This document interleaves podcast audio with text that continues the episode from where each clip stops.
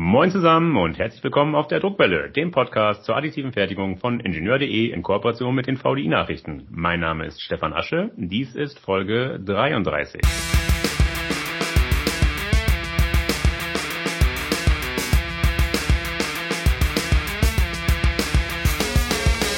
Heute widmen wir uns dem generativen Mikroguss. Was das ist, wer es entwickelt, wozu man das nutzen kann und wie es funktioniert. All das weiß meine heutige Gesprächspartnerin. Sie ist uns via Internet zugeschaltet aus der Hochschule, Hochschule Karlsruhe. Ich freue mich begrüßen zu dürfen Leonie Wallert. Hallo Frau Wallert, stellen Sie sich bitte selbst kurz vor. Guten Tag, einmal vielen Dank für die Einladung. Mein Name ist wie gesagt schon Leonie Ballert. Ich bin 26 Jahre alt und nun seit knapp einem Jahr an der Hochschule Karlsruhe als akademische Mitarbeiterin tätig und arbeite auf dem Projekt für innovative Schaumstrukturen für effizienten Leichtbau, welches von der EU, dem Land Baden-Württemberg und EFRE gefördert wird. Im Rahmen dieses Projektes habe ich mich unter anderem mit der Herstellung von Gyroidstrukturen beschäftigt.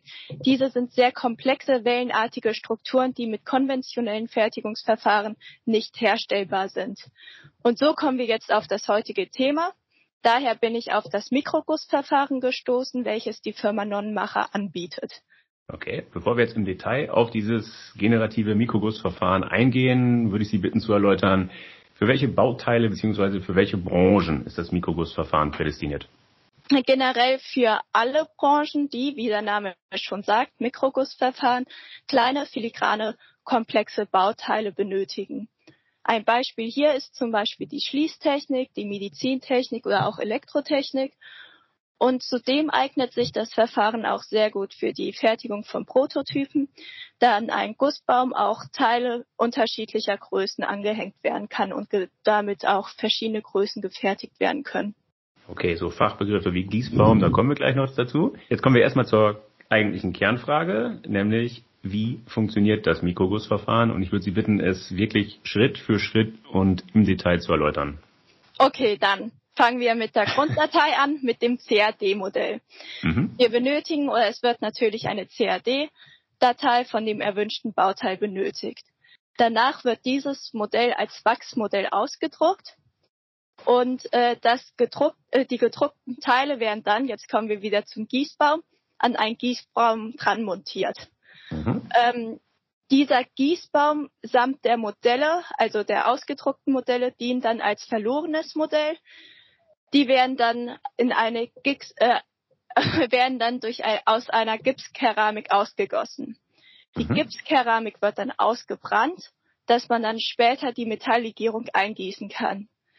Durch äh, einen Wasserstrahl wird danach äh, das Gips gelöst, damit der Baum, also das fertige äh, Modell dann ab, äh, nachbearbeitet werden kann und man dann diese fertigen gegossenen Bauteile hat.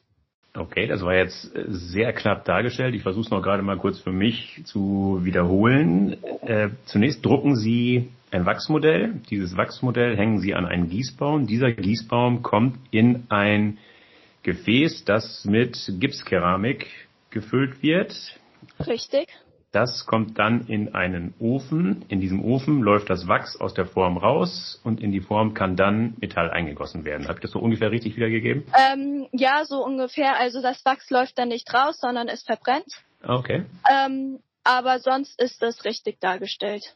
Okay, dann zum ersten Schritt. Sie drucken die Wachsform. Mit welchem Drucker machen Sie das? Mit welcher Technologie? Es wird ein Multi-Jet Modeling Drucker verwendet. Und äh, das ist von 3D Systems. Also das äh, ja und äh, wichtig ist oder besonders an dem Drucker ist einfach, dass er aus Harz die nicht aus Harz, sondern aus Wachs die Teile ausdrucken kann. Ist das irgendwie ein besonderes Wachs oder ist das simples Kerzenwachs? Wie muss ich mir das vorstellen? Ähm, Sie können sich das tatsächlich wie ein Kerzenwachs vorstellen. Natürlich, es hat andere chemische Komponente, die kann ich jetzt nicht näher erläutern.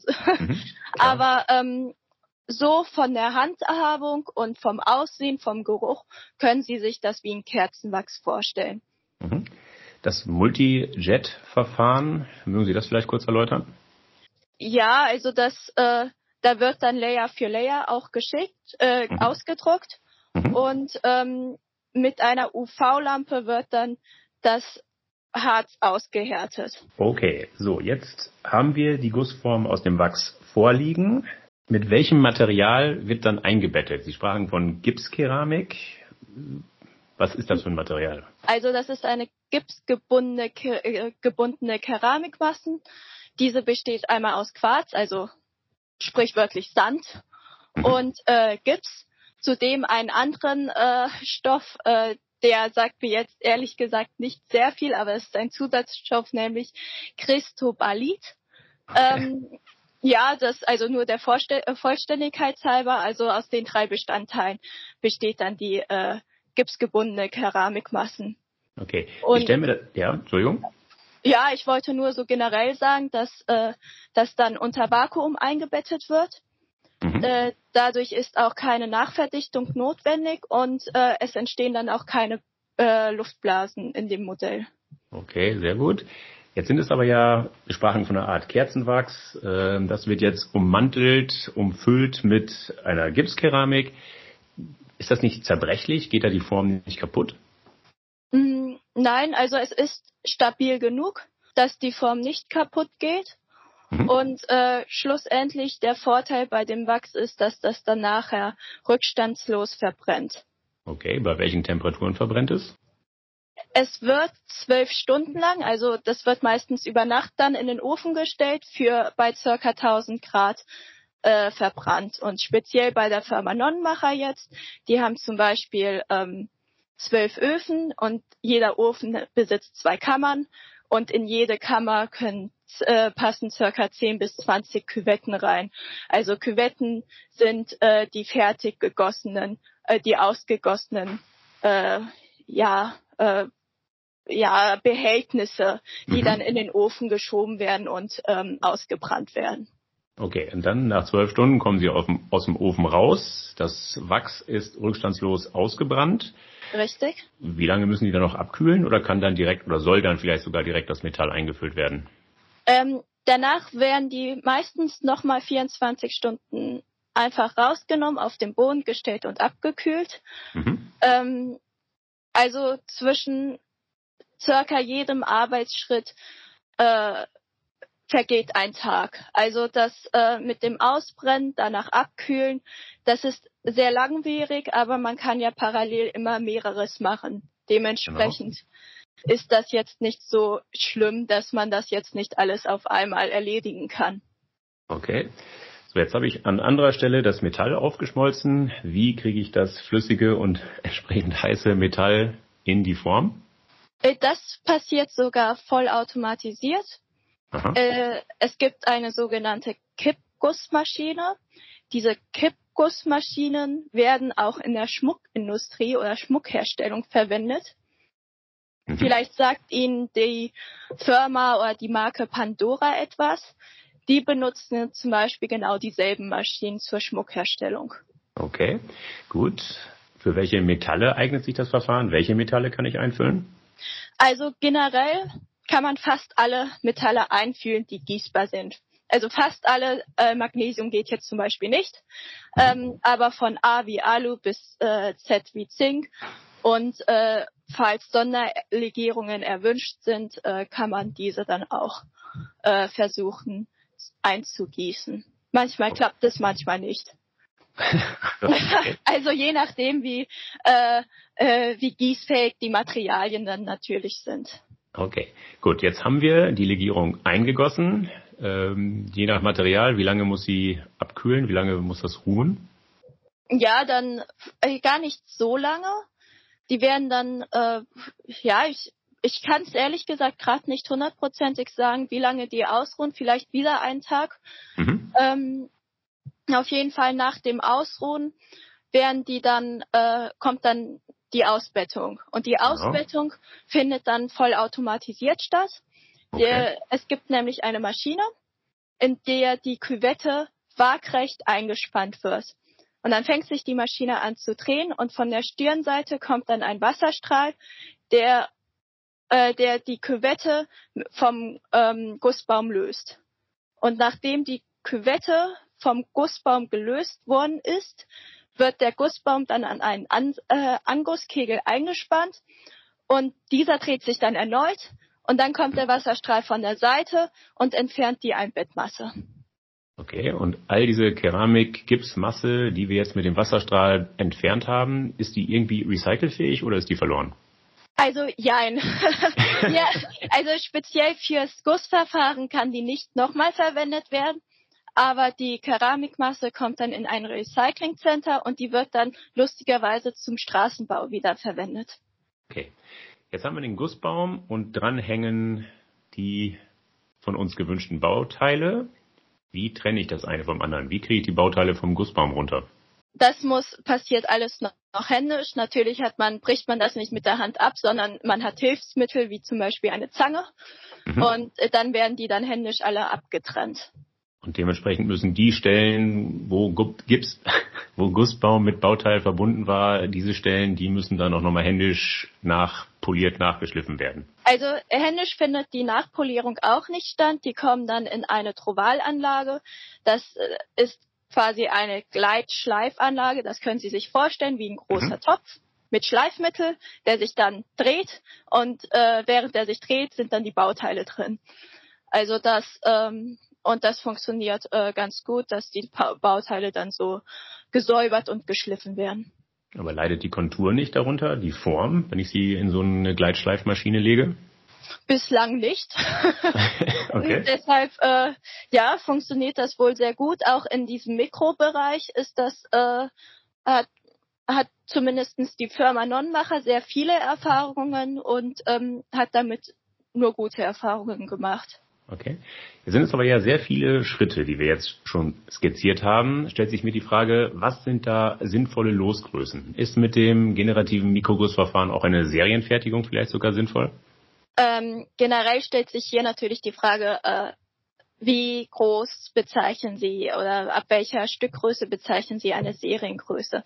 Also ganz natürlich Auto, also in einer Serienfertigung wie Autos gefertigt werden, ist es nicht möglich.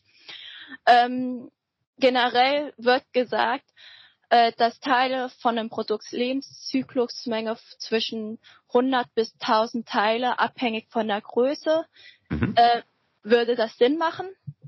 Und ähm, jetzt kann ich nur ein Beispiel erneut von der Firma Nonnenmacher nennen. Die haben momentan haben die einen Auftrag äh, von einem hochwertigen Schreibgerätenhersteller, äh, die eine Serienproduktion machen, also eine Sonderserie. Und okay. die liegen auch im niedrigen Hunderter-Bereich. Also da ist schon eine Serienfertigung in dem Sinne möglich, aber wahrscheinlich in dem Sinne, was die meisten anderen Leute unter Serienfertigung verstehen, ist es nicht möglich. Oder es, es ist zwar möglich, aber dann ist es sehr kostenintensiv wahrscheinlich. Verstehe.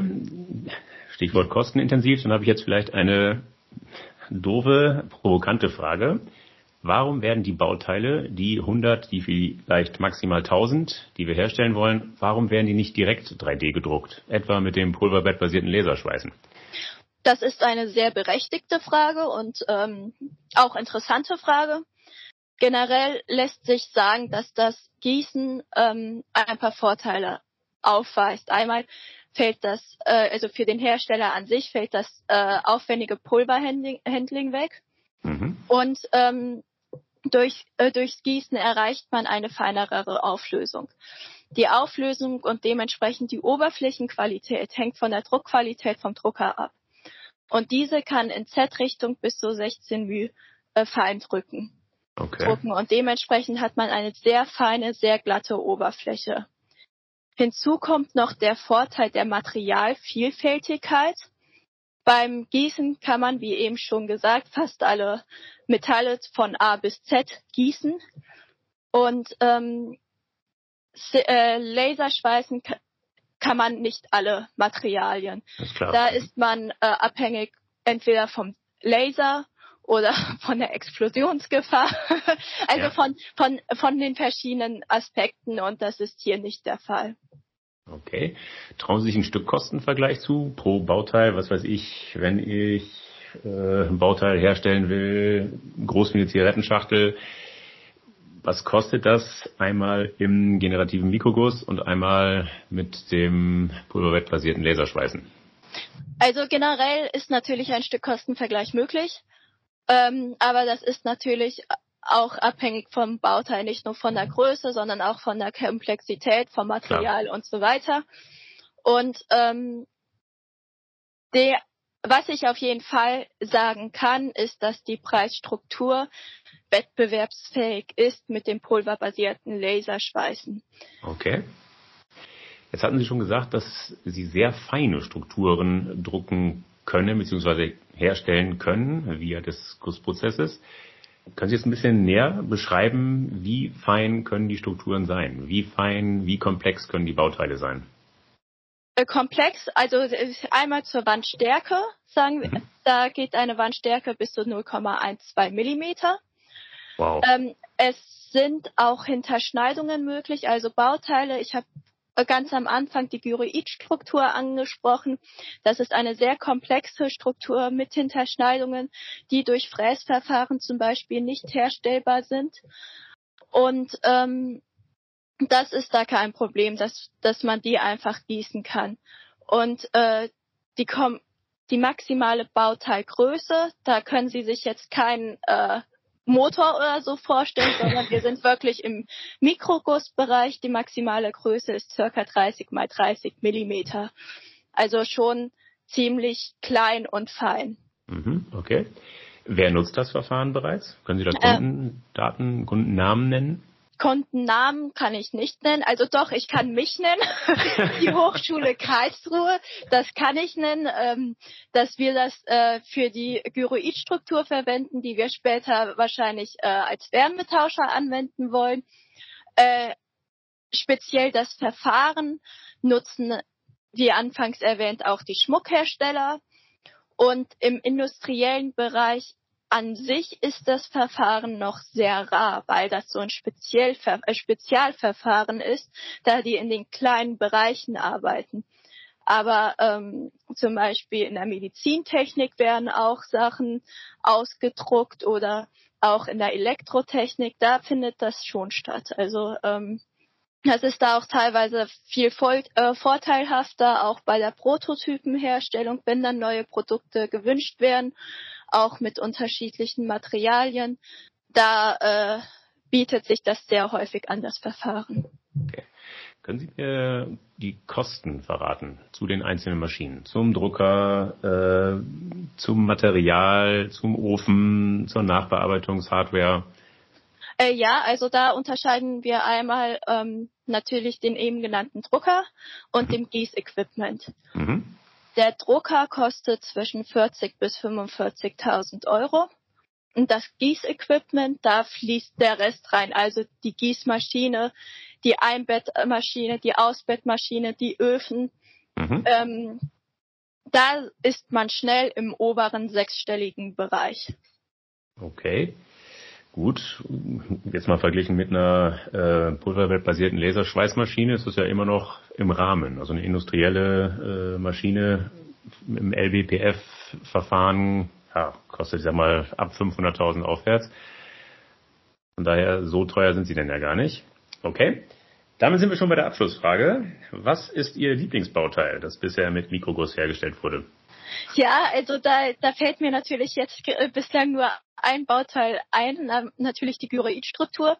Leider kann ich hier in dem Podcast kein Bild zeigen. Das stimmt. Ähm, deshalb an alle Zuhörer, die das hören, rate ich mal an, Gyroidstrukturen zu googeln. Das sind sehr komplexe, wellenartige Strukturen. Die besitzen auch ein Zweikammersystem, was man am Anfang nicht äh, erahnt. Ähm, in der, in dem man dann so zwei Ströme fließen lassen kann. Ähm, deshalb äh, googeln Sie das doch einfach mal und äh, Sie werden erstaunt sein, wie komplex und doch äh, geometrisch gleich so Strukturen sein können. Stimmt, ich habe das Bild gesehen, ist in der Tat faszinierend. Die sind aber ja nicht nur einfach so schön, die haben ja auch einen Sinn. Warum werden solche komplexen Strukturen gebaut? Äh, ja, das ähm, einmal hat das den Vorteil, also das ist eine Art Schaumstruktur und beim Schäumen ist immer der Nachteil, dass äh, man dass die unterschiedlichen Poren teilweise haben. Und hier kann man die Struktur mathematisch genau bestimmen. Und das hat einen sehr hohes Oberflächen-zu-Volumen-Verhältnis, das zum Beispiel jetzt in unserem Fall einen Wärmeaustausch begünstigt, weshalb wir mhm. damit auch einen, Wärme, einen neuartigen Wärmetauscher entwickeln wollen. Okay, prima, Frau Ballert. Das hat Spaß gemacht. Ich habe viel gelernt. Herzlichen Dank. Vielen Dank ebenso. So, liebe Hörer, das war sie schon, die Folge 33. Mit dieser Folge möchte ich mich für dieses Jahr von Ihnen verabschieden und mich für Ihr Interesse herzlich bedanken. Genießen Sie die Feiertage und kommen Sie gesund ins neue Jahr. Im Januar geht die Druckwelle dann wieder auf Sendung. Ich hoffe, dass Ihnen die heutige Folge gefallen hat. Dann empfehlen Sie uns gerne weiter. Sie finden die Druckwelle überall dort, wo es gute Podcasts gibt, also etwa auf Podigy, Spotify, iTunes, Google Podcast, Amazon Music Podcast und natürlich, last but not least, auf ingenieur.de. Wenn Sie Anregungen oder Kritik äußern wollen, dann freue ich mich auf Ihre Zuschriften. Sie erreichen mich unter der E-Mail-Adresse druckwelle.ingenieur.de. Sollten Sie auch an Technikthemen abseits des 3D-Drucks interessiert sein, empfehle ich Ihnen die VDI-Nachrichten. Wenn Sie mal kostenlos reinlesen wollen, schauen Sie doch einfach mal unter www.vdi-nachrichten.com/lesen. Dort warten acht kostenlose E-Paper-Ausgaben auf Sie. Das war's für heute, das war's für dieses Jahr. Bleibt mir noch zu sagen, auf Wiederhören, munter bleiben und tschüss.